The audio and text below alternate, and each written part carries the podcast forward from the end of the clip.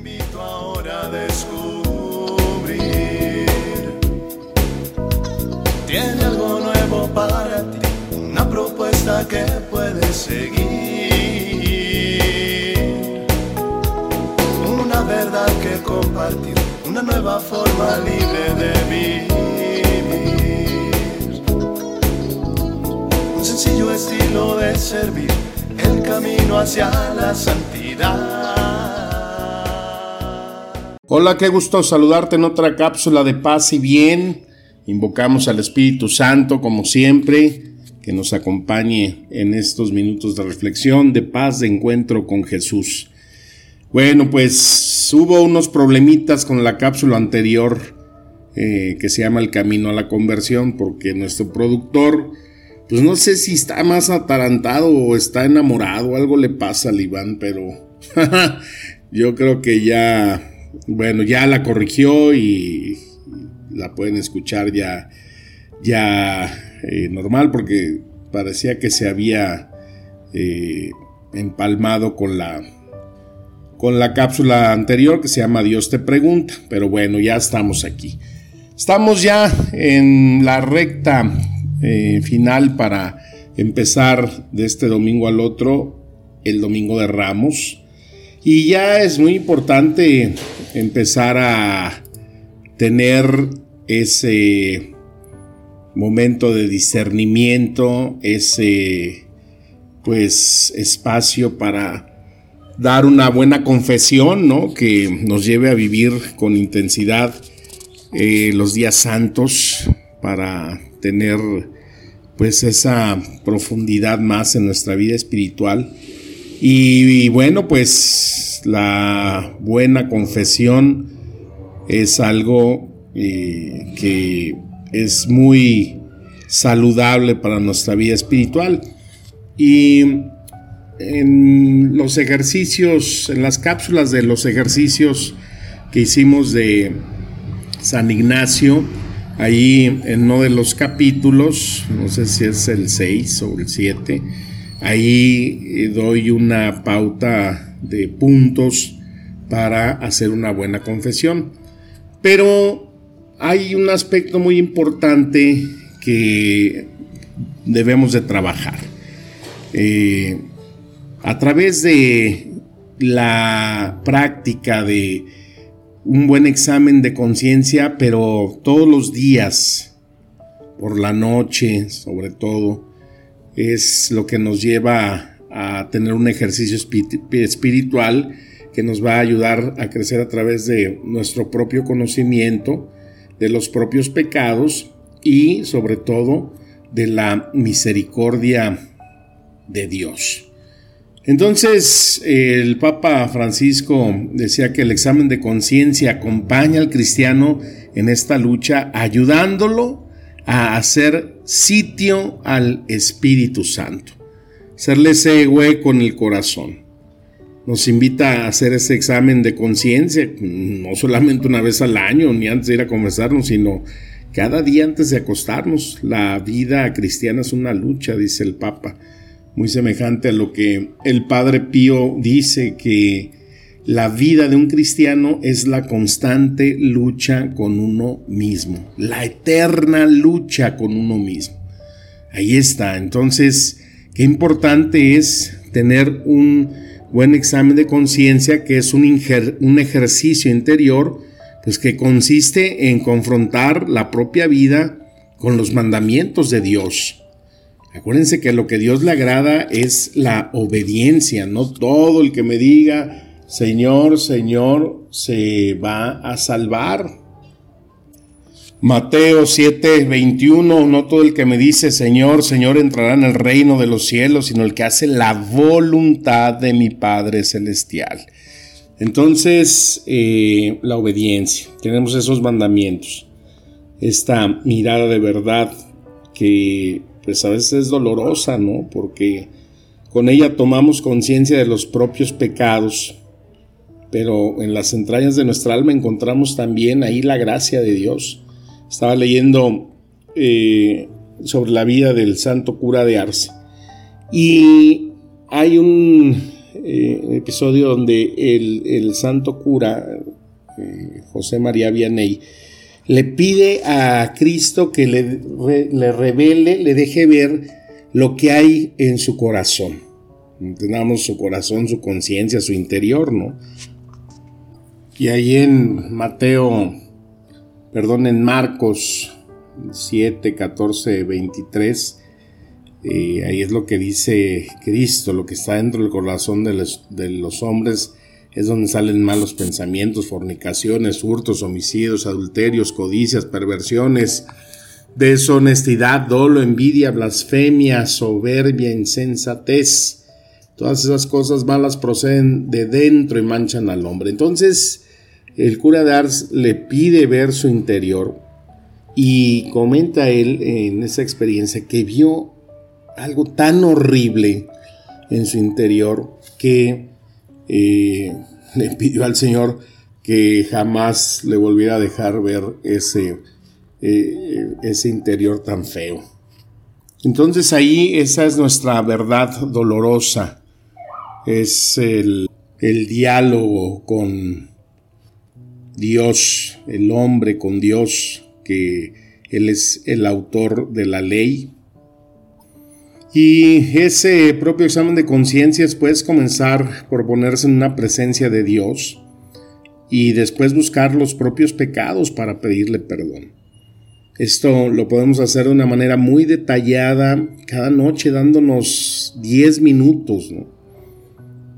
Cuando nosotros nos ponemos en esa disposición, entonces pues, tenemos que adoptar esa resolución de no volverlos a cometer.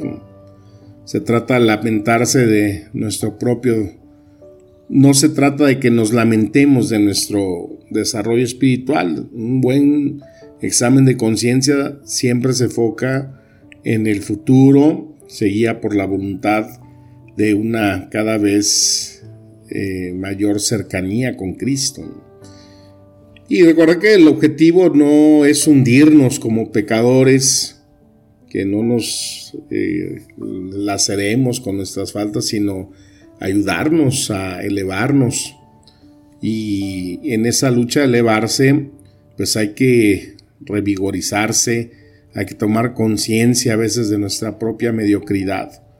Y recordamos lo que San Ignacio insiste en el hecho de que descubrir el horror de su propio pecado, pues debe ser dirigido hacia el deseo de una mayor santidad. Hay una cápsula que tenemos que se llama Que quieras. ¿no? Ahí nos explica esto de la santidad. Entonces, la práctica del examen de conciencia, eh, pues esto se remonta a los primeros tiempos de la iglesia, ¿no? Desde el siglo II, los padres del desierto se comprometen eh, a este examen a fin de luchar contra las malas tendencias que afectaban y afectan las almas, progresar así en, pues en el plano moral y espiritual. Entonces, el examen particular diario, pues tiene también como objetivo que desarrollemos nuestras virtudes cristianas.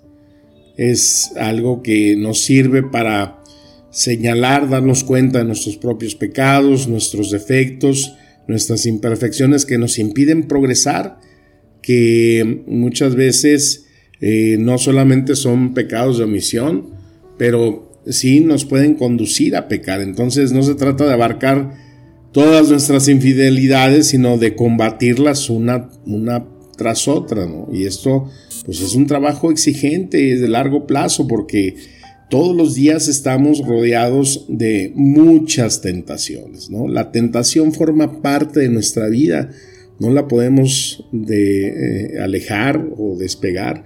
Pues vemos que el mismo Cristo está en ese eh, caminar, ¿no? Desde que empezamos la cuaresma, el primer evangelio que abre es ese, ¿no? Las tentaciones de Cristo. Entonces, eh, por ejemplo, San Ignacio nos aconseja que hay que identificar cada mañana levantarnos el pecado que queremos corregir. Porque muchas veces hay pecados que se nos hacen ya tan parte de nuestra vida como el mentir, como el criticar, esos pecados que van en contra de ese nuevo y primer mandamiento que nos da Cristo, ¿no? Ámense unos a otros, les dejo un nuevo mandamiento.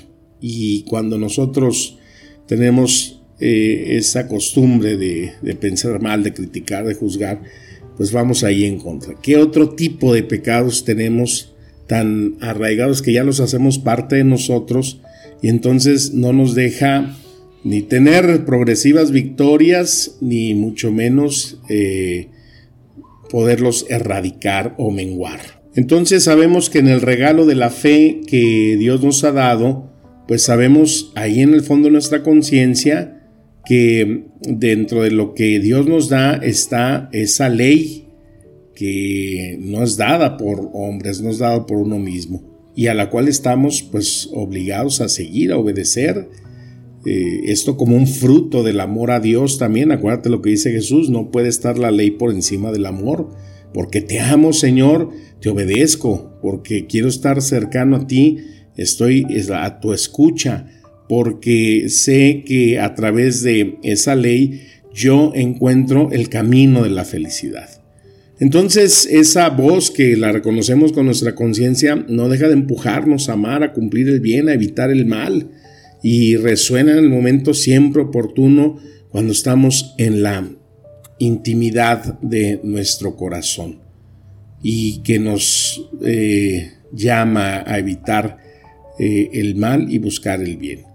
Entonces, buscar eh, cada noche tener esa autoconfesión nos va llevando a la práctica que como consecuencia nos dará ser más ágiles en nuestra eh, confesión ya sacramental, porque en la universidad de la vida que es el confesionario para nosotros, pues tú te das cuenta quién prepara bien sus, sus pecados.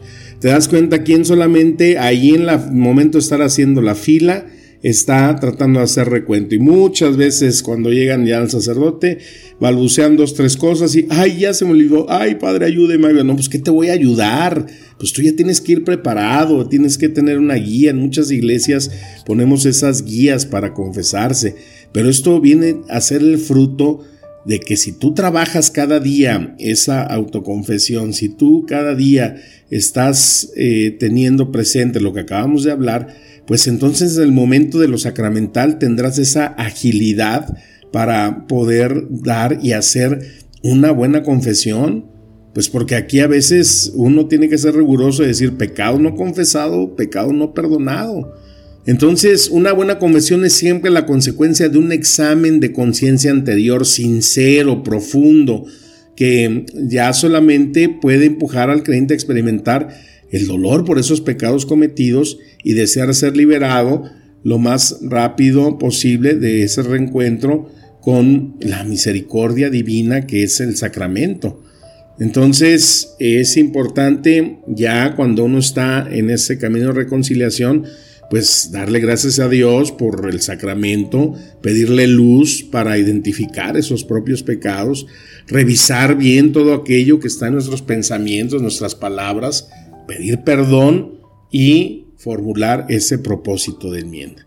Entonces, eh, tener mucho cuidado en eso. Si te vas a preparar por una buena confesión para tener una experiencia más profunda en estos días santos, ya ve teniendo esta práctica con calma en la noche, de tu revisión, de muchas veces aquello que has omitido, muchas veces pecados pasados que no confesaste, ¿no? Porque a veces, oiga, es que me acuerdo de esto, bueno, ya lo confesaste, sí, y entonces ¿para qué lo vuelves a sacar? ¿No? Entonces, eh, revisa bien, revisa bien y decir, hay pecados que no confesamos, ¿no? Y si pueden salir, pues es una gracia de Dios. Son espinitas que traemos ahí clavadas.